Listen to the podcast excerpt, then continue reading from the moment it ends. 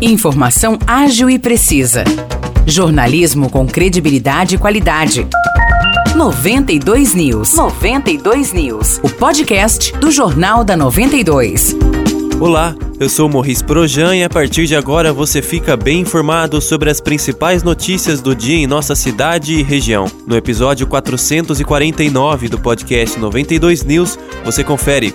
Moradores de São João da Boa Vista estão reclamando da situação da unidade de pronto atendimento, a UPA da cidade. De acordo com relatos ouvidos pela nossa reportagem, no último sábado, vários pacientes, inclusive idosos e gestantes, tiveram que aguardar por mais de quatro horas para receberem atendimento enquanto estavam com febre e dor. Munícipes também relataram que a UPA estava lotada e que havia menos médicos do que estava previsto na escala daquele dia. Há reclamações ainda que medicamentos para pressão alta estão em falta. A saúde sanjoanense é constantemente alvo de reclamações por parte da população, que segue cobrando soluções. Em nota, o Departamento de Saúde afirmou que no último sábado, dois médicos clínicos que estavam escalados para o serviço não compareceram à UPA. Ao saber da situação, a diretoria do Departamento de Saúde, junto aos membros do Instituto Doutora Rita Lobato, colocaram mais dois médicos substitutos para atendimento. Segundo a pasta, o atraso nos atendimentos ocorreu devido ao acúmulo de pacientes, mas após a chegada dos médicos substitutos, o atendimento retornou à normalidade. O Departamento de Saúde disse que a UPA de São João da Boa Vista conta com o diferencial da dispensação de medicamentos, o que não faz parte do programa federal. O departamento solicitou uma compra emergencial, tendo em vista que grande parte desses medicamentos são de aquisição e distribuição do governo estadual, evitando e amenizando a escassez de medicamentos. O Jornal da 92 segue acompanhando a situação do sistema de saúde de São João da Boa Vista. Amanhã acontece mais uma edição da Caminhada da Lua Cheia em São João da Boa Vista. A saída será da Praça Antônio Valentim, na Vila Valentim, às 7 horas da noite, e o destino será o Bar da Serra, localizado no quilômetro 8,7 da Serra da Paulista. O evento é aberto a todas as idades, sem a necessidade de inscrição.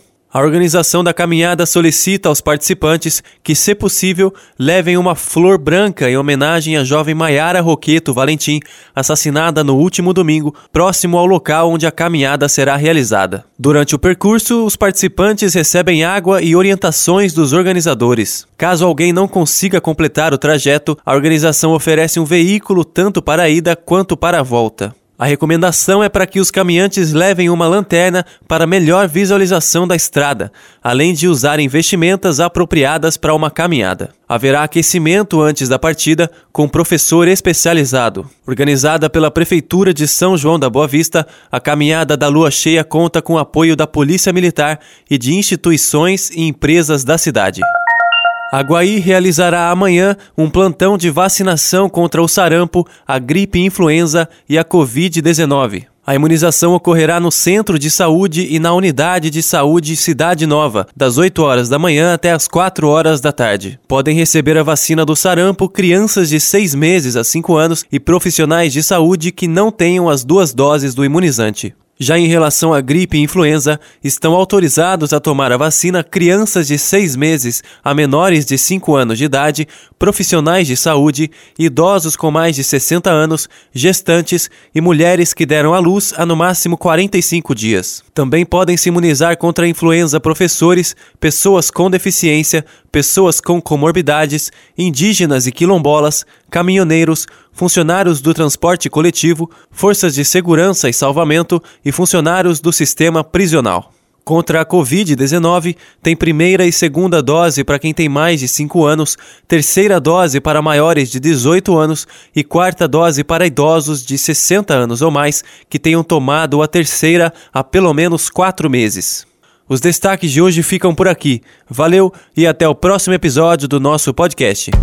Para mais notícias de São João da Boa Vista e região, acesse 92fm São João.com.br ou siga 92fm São João nas redes sociais. 92